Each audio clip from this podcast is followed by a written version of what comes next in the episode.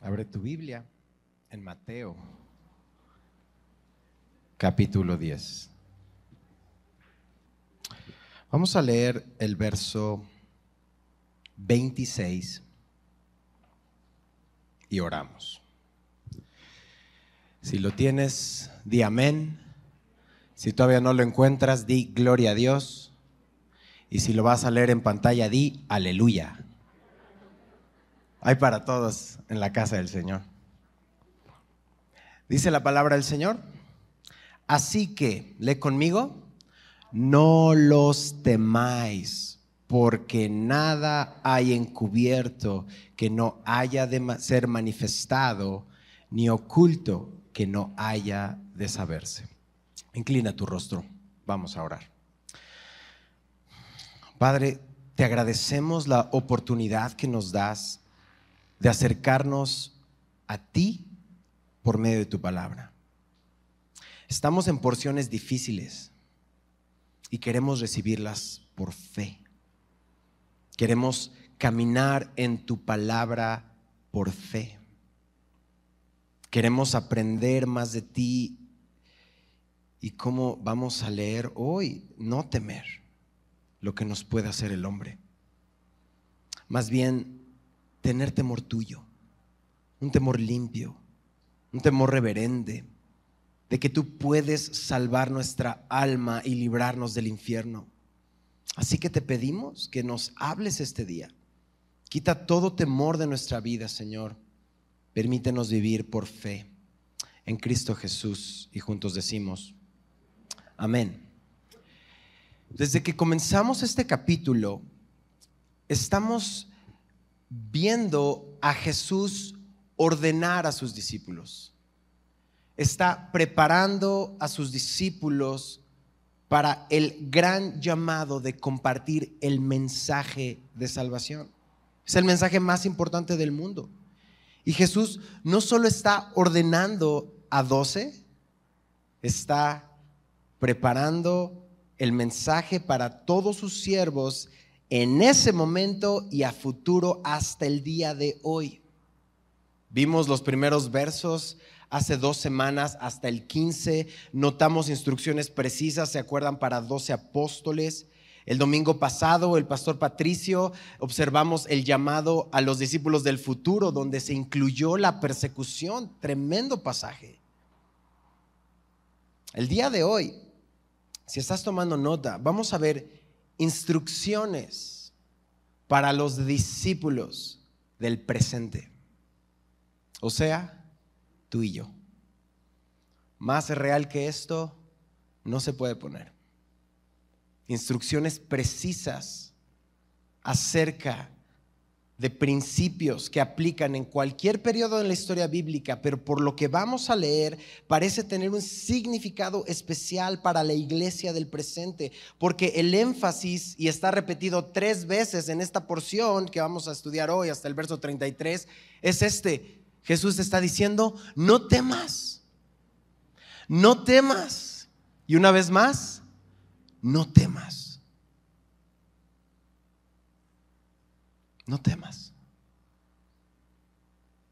Así que Jesús está hablando a sus discípulos y si empezamos en el principio del verso, eh, quiero regresar es más dos versos como para arrancarnos. Porque Jesús está diciendo no tengas temor de ellos. Y si es la primera vez que vienes, probablemente dices de quién, o sea, o de qué está hablando. Y sé que hay algunos nos visitan por primera vez. Así que regresa solo al verso 24, ahí mismo en el capítulo 10. Jesús está diciendo, el discípulo no es más que su maestro, ni el siervo más que su señor. Bástale al discípulo ser como su maestro y al siervo como su señor.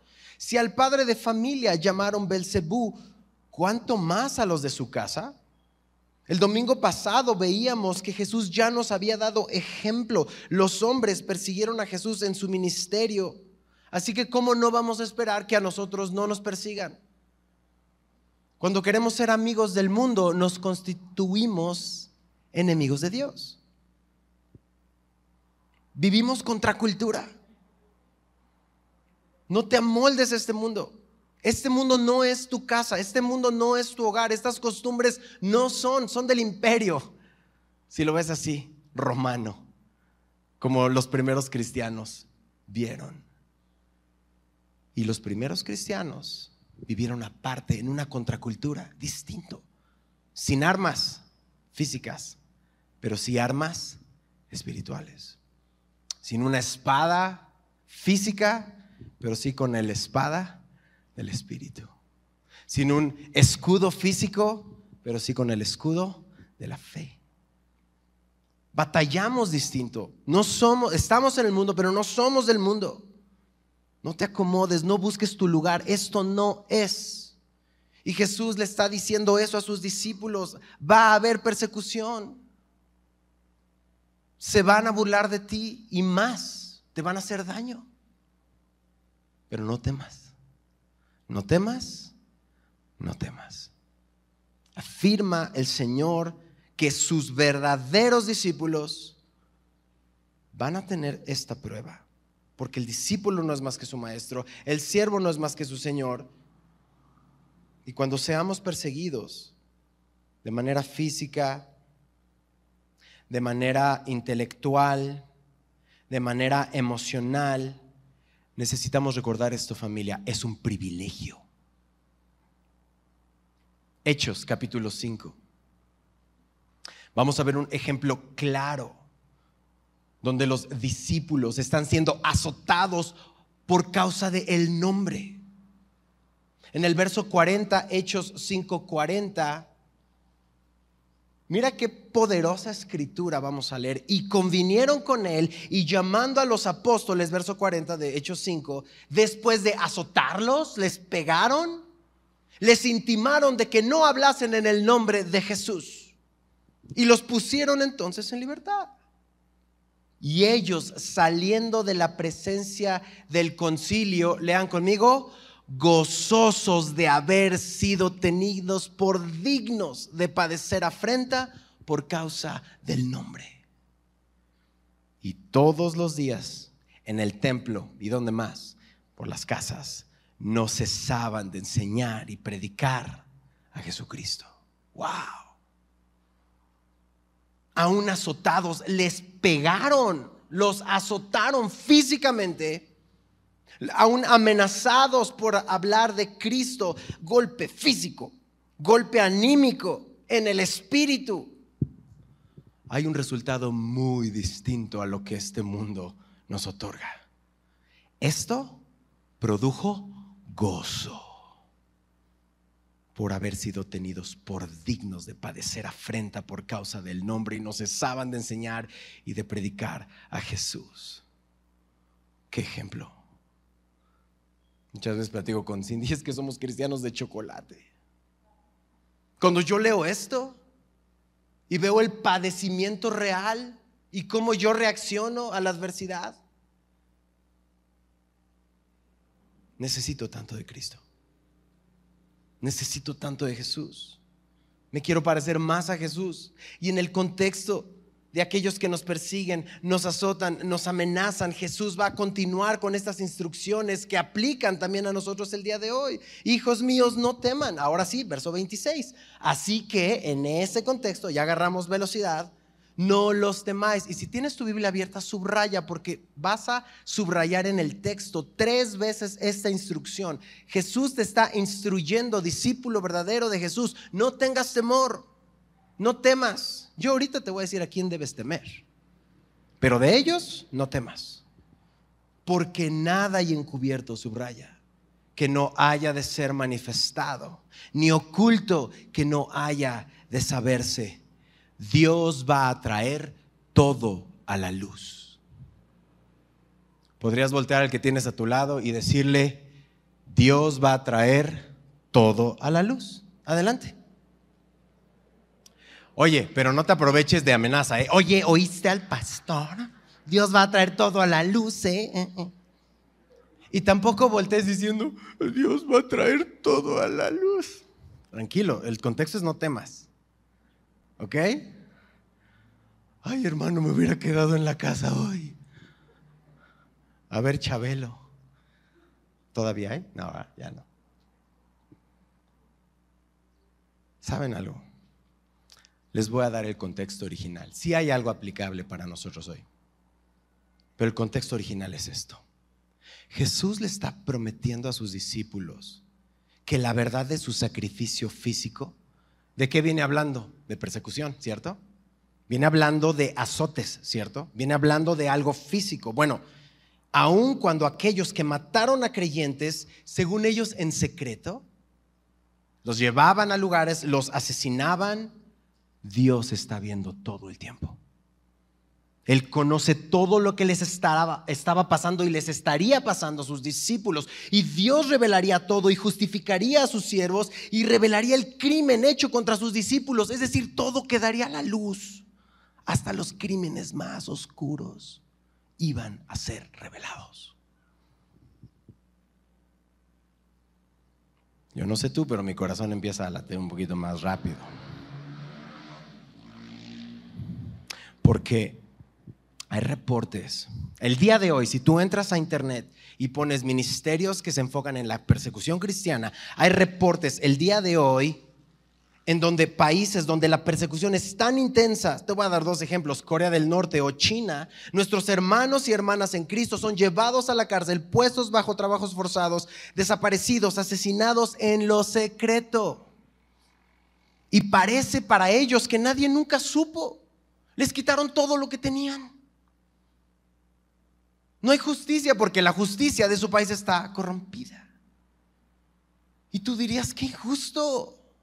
¿Por qué? Nadie supo. No, sí, alguien supo. Quien tenía que saber, supo. El juez justo traerá justicia real. Y aunque parece que no hubo justicia inmediata para ellos, Jesús va a traer justicia real, va a traer todo a la luz. Así que los que temporalmente parece que se salieron con la suya en la tierra, aquello que nos han hecho temporalmente injusto, o hemos hecho temporalmente injusto, va a ser traído a la luz. Todo. Nada hay oculto. Y esto trae una bocanada de oxígeno puro para la justicia de Dios. Va a haber justicia. Verdaderamente justicia. Y el contexto es, no temas, no tengas temor. Dios traerá todo a la luz.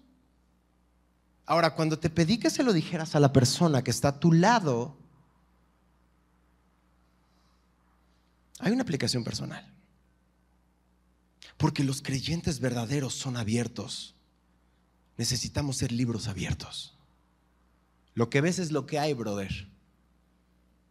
Lo que ves es lo que hay. Sí, soy un pecador redimido. Eso es lo que soy. Hay muchísimas cosas de las cuales me arrepiento y trajeron vergüenza a mi vida y a mi familia, pero Dios me ha redimido. No soy el mismo. Pagó el precio de mi maldad. Y sí, tienes razón, no puedo cambiar mi pasado. No puedo regresar a deshacer lo que hice o deshice. Pero, aunque no puedo cambiar mi pasado, Cristo ha cambiado mi rumbo y mi destino y mi futuro. Está transformando mi vida. Lo que ves es lo que hay.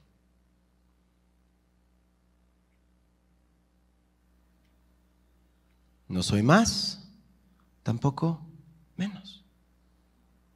Soy lo que soy por la gracia de Dios. Esa es nuestra respuesta. No estamos procurando ser mejores a los de afuera, ser mejores a los que no vienen a la iglesia. Estamos diciendo lo que es verdad de nosotros. Si volteo atrás es solo para darme cuenta de dónde me sacó el Señor. Yo estaba muerto y ahora vivo. Yo estaba ciego y ahora veo. Gloria a Dios. No tenemos nada que esconder. A ver, dile al que tienes al lado. No, no es cierto, ya. Tonto va a ser sufrir. Solo quiero decirte esto. Y los que están en casa, escuchando desde lejos. No tienes por qué seguir guardando secretos. Y eso es para cada uno de nosotros. En Cristo no tienes por qué seguir guardando secretos. Puedes vivir en libertad. Porque nuestro pasado ya está crucificado juntamente con Cristo. Gálatas 2.20, ya no vivo yo, mas vive Cristo en mí. Lo que ahora vivo en la carne, lo vivo en la fe del Hijo de Dios, el cual me amó y se entregó a sí mismo por mí. Ya tenemos dueño, ya tenemos Señor, ya le pertenecemos. Y si alguien, incluido nosotros mismos, quiere sacar al archivo de nuestro pasado y recordarnos todo lo que hicimos, aunque seamos nosotros mismos, necesita saber que ese archivo ya está teñido de rojo, pagado por completo, pagado por la sangre de Cristo. Porque Él me amó y se entregó a sí mismo por mí. ¿Quién manda ahora? Jesús. ¿De quién se trata mi vida? De Jesús. Es por la fe del Hijo de Dios y eso es muy importante. El Evangelio son buenas noticias. Ya no tenemos que temer ni a la persecución, ni a los que persiguen, ni nuestro pasado que muchas veces nos persigue. No levantes tu mano. No levantes tu mano. Porque ese recuerdo constante de quien éramos parece que nos quiere definir a quienes otra vez somos. Y no es cierto. Es una mentira. Dios te ha hecho nueva criatura, libre. El tema es que se quiere seguir tratando de nosotros y queremos autoconvencernos que nos merecemos la salvación por nuestros méritos. Eso es un engaño. no podemos seguir viviendo en secreto. No va a ser por mucho. Acompáñame a Romanos 2. Romanos 2 en el verso 16. Yo no digo esto. Esto es la palabra de Dios. Romanos 2, 16. Va a haber un día. En el día en que Dios, ¿qué dice el texto? Juzgará por quién? Por Jesucristo los secretos de los hombres, conforme a mi evangelio. Uy, ese sí tiene aplicación muy personal. Porque ninguno podemos estar de pie. Ni siquiera nuestras obras, la motivación de nuestras obras estará expuesta delante de Dios. O sea, son buenas noticias si recibes el regalo de gracia, pero son muy malas noticias si quieres guardar temporalmente tus secretos. Ven a la luz. Y digo temporalmente, porque no van a permanecer secretos, nuestros secretos. Solo esta semana estaba viendo un video. Era la confesión de una mujer. Ella estaba condenada o sentenciada a muerte en Estados Unidos y había cometido siete homicidios. Había robado y había asesinado. Y tenía una sentencia de muerte. Y cuando van a ejecutar su sentencia a esta mujer, en sus palabras, dijo esto, no quiero morir en mentira. Tuvo que ser expuesta al momento del juicio, al menos el terrenal, y dice, no quiero morir en mentira. Confieso lo que hice. ¿Y saben qué dijo? Quiero ser redimida por Jesucristo. hasta el último momento Dios va a extender su gracia. Todos nuestros pecados. Y es que a veces pensamos que el asesinato es peor que mi mentira, que el robar es peor que... Nos comparamos con otros pecadores. Compárate con Cristo. Si te vas a comparar con alguien, compárate con Cristo. Y todos estamos absolutamente perdidos sin Él. Alguien le predicó a esta mujer de la esperanza que hay para nosotros pecadores en Jesús. Y el mandato de Jesús a sus verdaderos discípulos es comparte y proclama la vida que hay en Jesús. Verso 27, regresa a Mateo 10. Lo que os digo en tinieblas, continúa Jesús preparando a sus discípulos, a los del presente, los del pasado obviamente, y les dice, lo que les digo en tinieblas, díganlo a la luz. Y lo que habéis oído, proclámenlo desde las azoteas. Lo que estoy presentando delante de ustedes de manera personal, háganlo manifiesto como la luz, como un fuego. Háblale, compártelo, entrégalo, como te fue entregado. Si te guardas el Evangelio sin ni siquiera quererlo compartir a tus hijos, a tu esposa, a tu esposo, a la gente más cercana a ti, probablemente es un Evangelio que no ha hecho obra en tu vida. Es una fe que probablemente nos salva, si no es una fe que nos hace hacer cambios, que nos hace venir a la luz, que nos hace hacer modificaciones y entrega total, probablemente es una fe que nos salva. Pero aquí lo que Dios está diciendo es proclámalo, di a las personas, publica. Si vas a publicar algo en tus redes, que todos se enteren a quién le perteneces y qué es lo que ha hecho contigo. ¿Qué hizo por ti? Hazlo personal. Acuérdense el contexto, no los estoy regañando. El contexto es que Dios está preparando a sus discípulos y no está jugando. Jesús no está jugando. Jesús está preparando para vivir en una sociedad que lo odia, lo rechaza y porque lo odia Él nos va a odiar a nosotros. Este mensaje es público, gloriosamente público, gloriosamente para todos. Esta verdad nos ha sido encomendada, trae luz y trae esperanza a la humanidad. Y lo has escuchado así, es que nosotros somos como Biblias con patas, ¿no? Somos la Biblia que muchos van a leer toda su vida. O la única Biblia que van a leer. ¿Cómo estamos viviendo nuestra vida? Verso 28, nuevamente, énfasis, no temer. Te pedí que subrayaras si tienes el texto abierto. ¿Qué dice Jesús? ¿Y qué? y no temáis a los que matan el cuerpo, mas el alma no pueden matar. Temed más bien a aquel que puede destruir el alma y el cuerpo. ¿En dónde? En el infierno. ¿Quién lo está diciendo? Jesús. Para aquellos que piensan que es un invento para asustar a los niños y que solo es un tema de Halloween, Jesús está hablando en serio y está hablando de un lugar. Lo más que un humano puede hacerte es matar tu cuerpo. Hasta ahí. No tienen poder sobre lo espiritual. Si matan el cuerpo, ¿saben lo que va a suceder? El alma de un creyente en Jesús regresa a casa, donde Él te va a dar tu cuerpo verdadero. Y te digo que es tu cuerpo verdadero porque no es el temporal que se enferma, que envejece, el que tenemos todos. Jesús va a mostrar verdaderamente entonces que hay esperanza aun cuando nos maten. Te está diciendo, no te alarmes, no te temorices por lo físico, más bien contraste.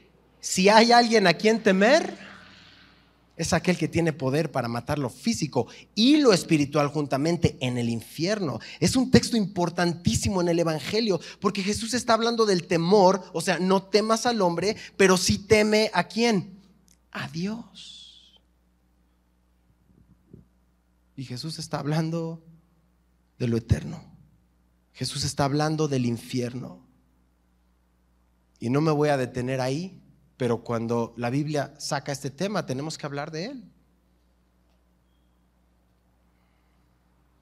Y ese lugar es todo lo que Dios no es.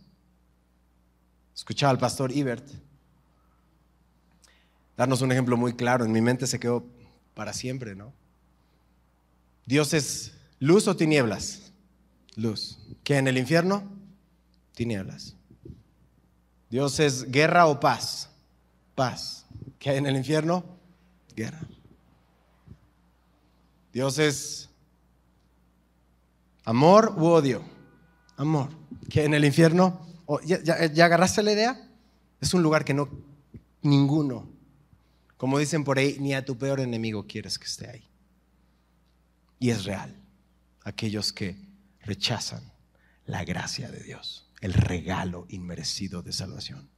Y es un lugar el que todos nosotros merecemos por nuestras obras, por la motivación de lo que hicimos. Esto es real, está hablando del cielo, está hablando del infierno, son, son reales, existen y necesitamos entender que sin temor al hombre, pero con temor a Dios, lo que hay en juego es eterno. Ahora, otra vez, son, pasajes difíciles, pero no temas. No temas, porque no hay condenación para los que están en Cristo. Y ahí está nuestro bálsamo. Cuando empieza complicado y dices, ok, seguramente yo tengo que estar ahí por todo lo que he hecho. Pero viene Jesús y te dice, si tú estás en mí, no hay condenación, pagado por completo. Dios no condena a sus hijos al infierno porque la paga de nuestro pecado ha sido pagada por completo en la cruz del Calvario. Por eso predicamos el Evangelio todos los domingos. Juan capítulo 5, acompáñame, necesitas subrayar esto en tu Biblia para la seguridad que Dios te da. Juan 5, 24. Juan 5, 24. Una certeza doble de Jesús. De cierto, de cierto os digo, más neta que esta, no puede haber. Jesús mismo, la verdad, diciéndote la verdad. El que, ¿qué dice el texto? Oye mi palabra. ¿Y qué más? Cree al que me envió. ¿Qué produce? Tiene vida eterna. Y entonces no vendrá a condenación, mas ha pasado de muerte a vida. ¡Wow! ¿No te da gozo? De repente se estaba yendo por un camino real, pero totalmente confrontador. Y Jesús te dice, hey, oye mi palabra, crea al que me envió, tienes vida eterna, no hay condenación para ti, estabas muerto, ahora estás vivo.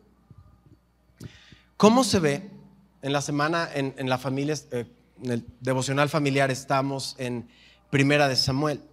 Y hay un ejemplo claro que, platicando con Cindy, dijimos, claro que aquí David hace un buen ejemplo a no temer al hombre, sino temer a Dios. Acompáñame rápidamente a 1 Samuel capítulo 24.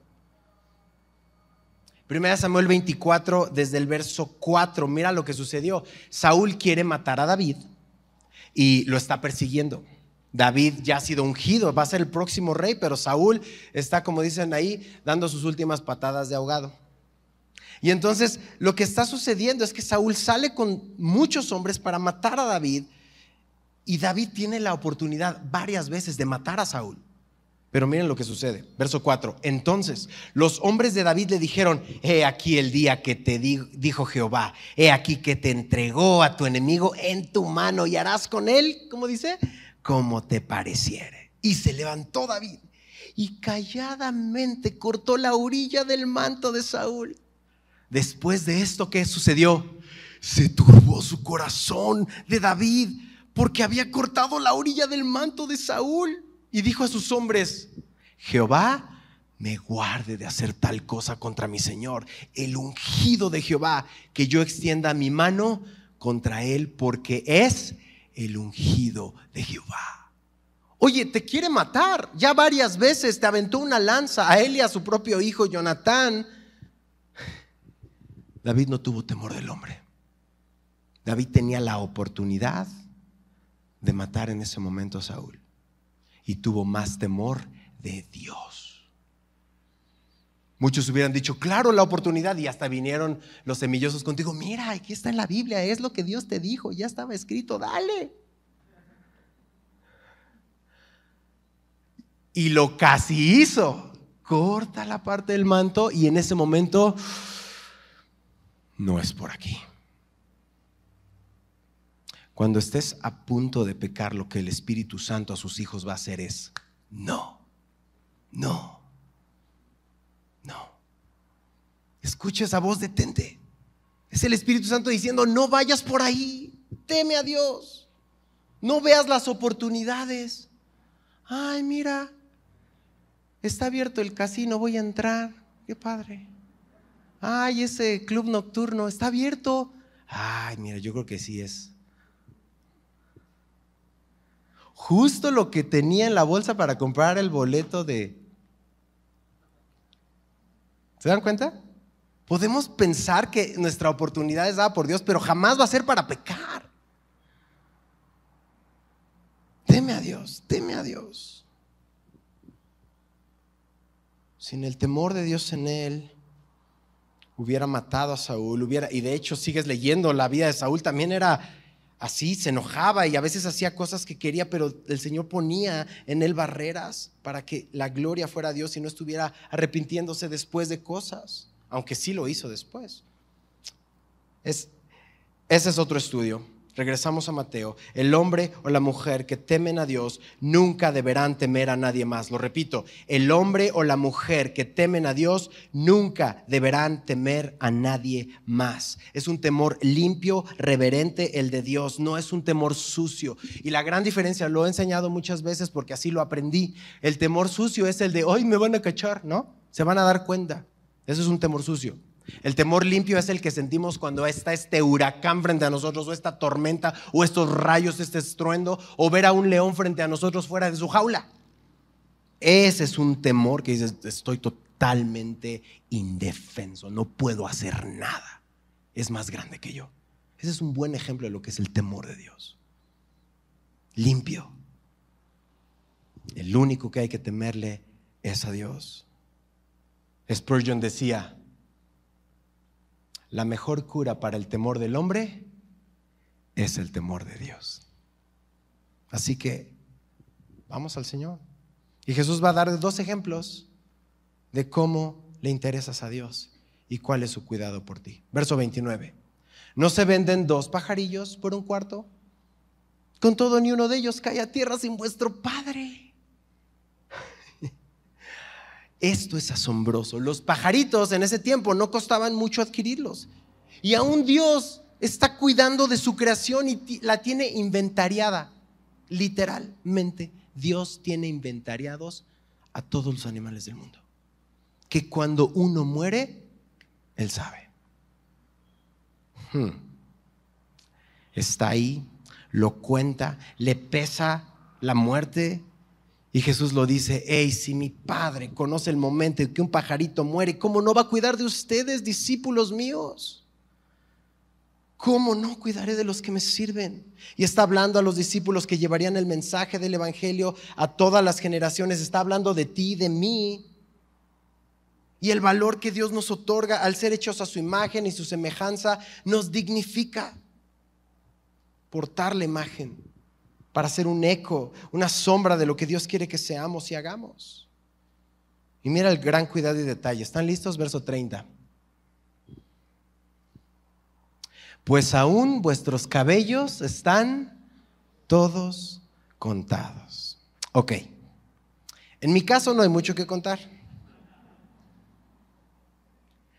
Aunque honestamente me siento muy amado que por muy pequeñitos que sean mis cabellos, Dios sabe cuántos tengo. El fin de semana pasado eh, vinieron de visita mi cuñado, su esposa, sus pequeñitos, ellos viven en Miami. Me decía, eh, tío Benji, ¿tu cabello es invisible o no tienes? Sabias palabras. Sí, sobrino, le dije, Ambos, los dos. Y me peiné.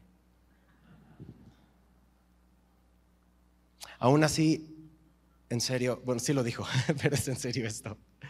No sabía que justamente Dios me daría una semana después diciendo, Benji, yo sé cuántos tienes o cuántos llegaste a tener. Te amo. Te ama. Te conoce al detalle que ni siquiera tú te conoces a ti mismo como Dios te conoce. Y el hecho de que un cabellito que cae tan fácil, Dios sepa el número, me llena de mucho gozo y amor y esperanza. Que si no sabe los pajaritos y no sabe incluso sobre nuestro propio cuerpo, dice el verso 31, así que número 3, no temáis, más valéis vosotros que muchos pajarillos. ¿Cuántas veces nos lo ha dicho esta mañana? Tres veces. El hecho de que tengamos un Dios tan detallista y cuidadoso me da mucha paz. Y recuerdo que esto tiene muchos años. La ciencia va avanzando, bíblicamente lo hemos visto conforme pasan los años, pero era una especie de fórmula que decía, ¿cómo es posible que Dios pueda pensar en cada uno de los 8 mil millones de humanos que existe ¿no? en, la Tierra y los esté pensando todo el tiempo. Bueno, había una fórmula en ese entonces, tomando la velocidad de la luz, que cada segundo que pasaba, a cada humano, Dios había pensado en ti dos veces. Pasaron los años y se encontraron partículas que viajaban más rápido que la velocidad de luz. Entonces eso nos da más veces que Dios puede pensar en ti cada segundo. Entonces Dios está pensando en ti todo el tiempo, en todos los seres humanos. Y eso hablando en términos científicos, con velocidades y fórmulas. Ahora Él es un Dios infinito, no necesita esas fórmulas. Pero aún así, demostrado que Dios tiene el tiempo para cada ser humano pensar en ti dos veces por segundo. Y sus pensamientos son pensamientos de bien, porque te ama. Puede y piensa en ti todo el tiempo. Ese es nuestro Dios. Así que tenemos un Dios detallista, amoroso, no temas. Te conoce mejor de lo que tú te conoces a ti mismo. Estamos terminando. Las instrucciones precisas a una iglesia que vive persecución, que vive burla, que vive eh, presión es no temas, Dios va a revelar las cosas. No temas, Dios tiene cuidado de tu alma para siempre. No temas, ya que si cuida y conoce la naturaleza y le importa, tiene cuidado de cada cabello y cada célula de tu cuerpo. Y cuando muchos han dicho, oye, Benji, pero mis células están mal, nos recuerda que este cuerpo no es para siempre y tiene un propósito para glorificarse en ello. Cuando tú estés con alguien o si tú mismo estás padeciendo una enfermedad, acuérdate que tu padecimiento tiene fecha de caducidad. Hay esperanza eterna. ¿Y quién lo pone en tu corazón? El Espíritu Santo te está convenciendo, hey, esto no es para siempre. Hey, espera. Hey, ven a mí. Esto no es el final. Verso 32, a cualquiera pues que me confiese delante de los hombres, yo también le confesaré ante mi Padre que está en los cielos. Nuestro Señor honra a los que le honran. Cualquiera que confiese a Jesús delante de la gente, quiero decirte, esto es mucho más que una confesión de labios. Es una vida que respalda tu confesión. ¿Lo repito? No es únicamente una confesión de labios. Hey, soy cristiano, Jesús es el Señor es una vida que respalde tu testimonio y el mío. Es una vida que no produces tú. Es una vida que produce el Espíritu Santo en ti. Una cosa es decir, Jesucristo es el Señor. Y otra cosa es venir y rendir nuestra voluntad. Hace ratito que estábamos hablando de que Dios traería todas las cosas a la luz. ¿Sabes qué sucedió en cada uno de nosotros? Dios lo trajo. Dios trajo a cada una de nuestras vidas algo que tiene que ser lavado y sanado. Porque Dios no va a dejar que sus hijos pequen exitosamente. No te va a dejar en la penumbra. Por eso lo pone una y otra y otra vez. Ven, confiésalo, sácalo, apártate de esto. Te amo, tienes vida nueva. Y ni siquiera es algo que te digo que tú produzcas porque sería una carga pensar que en nuestras fuerzas vamos a lograr algo así. Más bien es reconoce la obra que Dios está haciendo en ti cada día. Y la instrucción a los discípulos de Jesús es públicamente, haz evidente esto. Por eso son versos difíciles. Hablar de persecución, hablar de que públicamente salgan las cosas a la luz, hablar de esto nos expone, nos deja abiertos. Y Dios dice, exacto. Porque cuando tú termines, yo voy a empezar en ti. Mientras tú sigas produciendo tu vida, pues como Israel en el desierto, hasta que te canses. Y no vas a poder hacerlo nunca en tu vida. Necesitamos a Cristo. Vamos a orar. Puedes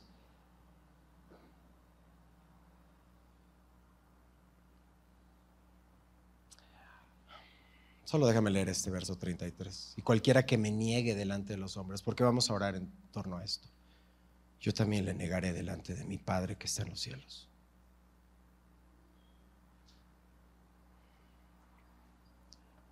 Les prometo que cuando leemos estos versos, Patricio, Raúl, José Luis y yo, a veces decimos, no, pues mejor nos brincamos estos, ¿no, Pato? Les enseñamos otra cosa. Eres un campeón, tú puedes. Aquí está. Y estudiamos la Biblia verso a verso. Y si Dios lo incluyó, necesitamos abrazarlo. Acerca de esto, Spurgeon decía, lo que Cristo es para ti en la tierra, lo serás para Él en el cielo. Lo que Cristo es para ti en la tierra es lo que tú serás para Él en el día del juicio. Si es precioso y querido para ti, serás precioso y querido para Él. Estos versos van acompañados de mucha verdad, pero de mucha gracia. Porque estoy seguro que todos nosotros le hemos negado con nuestros actos, con nuestros pensamientos, con nuestras palabras, una y otra vez. Y Jesús no te rechaza y te dice, ¡up! Te volviste a equivocar ¿Qué te dice? Ven a mí. Porque el que a mí viene, yo no le echo fuera. Qué Dios tan hermoso tenemos. Que aun cuando leemos estos versos que nos confrontan, Él viene y nos dice, hey, yo estoy contigo.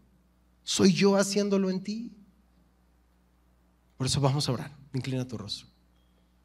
Y si hay algo que Dios trajo al inicio de esta enseñanza, cuando hablamos justamente de lo secreto, Él ya lo sabía. Para Él nada hay secreto, pero quiere que tú voluntariamente, como su hijo, se lo presentes. Dile, Señor, yo sé que te lo he dicho muchas veces, pero aquí está otra vez tu hijo diciendo, y preséntale lo que le tengas que presentar. Lo que sea, todos lo estamos haciendo. No te quedes con algo secreto en tu vida. Si va a haber un momento de confesión, que la haya. Si va a haber un momento en el cual va a haber confrontación, que la haya. Pero Dios es bueno y va a estar ahí contigo porque lo está haciendo. La confesión, el arrepentimiento y la transformación. Y dile, Señor, aquí estoy. No quiero ser incrédulo. Quiero tu gracia para ser libre de la esclavitud del pecado. Sé que eres mi sumo sacerdote, pero también mi abogado y me perdonas, Señor. Escucha esto mientras oras. 1 Juan 2.1, estas cosas os escribo, hijitos míos, para que no pequen. Y si alguno hubiere pecado, abogado tenemos para con el Padre a Jesucristo el justo.